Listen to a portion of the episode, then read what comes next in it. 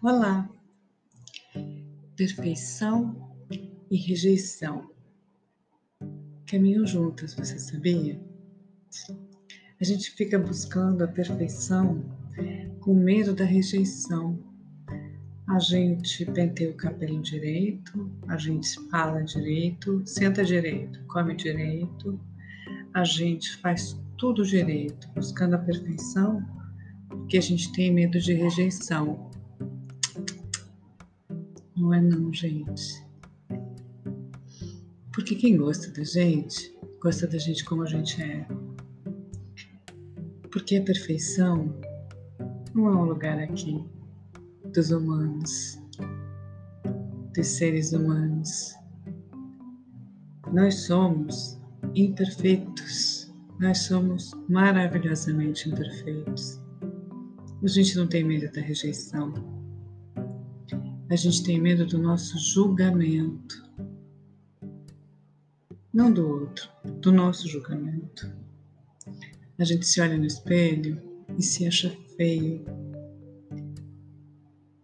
A gente nem se olha no espelho.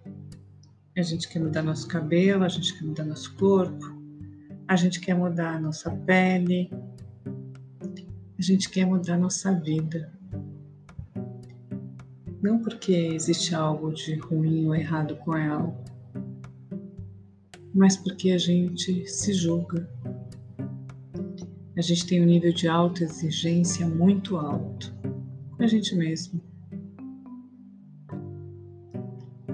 Então você não tem medo da rejeição. Você tem medo do que você pensa sobre você mesmo.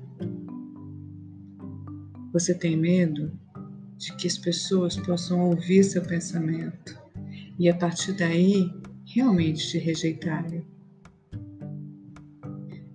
Falta um pouquinho de autoestima. Falta um pouquinho de amor próprio. Mas falta mais a coragem de se olhar no espelho, de se olhar, de olhar para dentro de você sentir orgulho de quem você é. Entender que você é quem você é por todas as marcas que estão no seu corpo, na sua vida. Que cabe a você expressar para o mundo essa beleza. As pessoas sentem e recebem aquilo que você reverbera. Se você reverbera amor e alegria, é isso que as pessoas vão receber de você. O que, que se reverbera para o mundo? O teu julgamento ou a tua humanidade? Pensa nisso e muda qualquer que seja a energia que você envia para o mundo.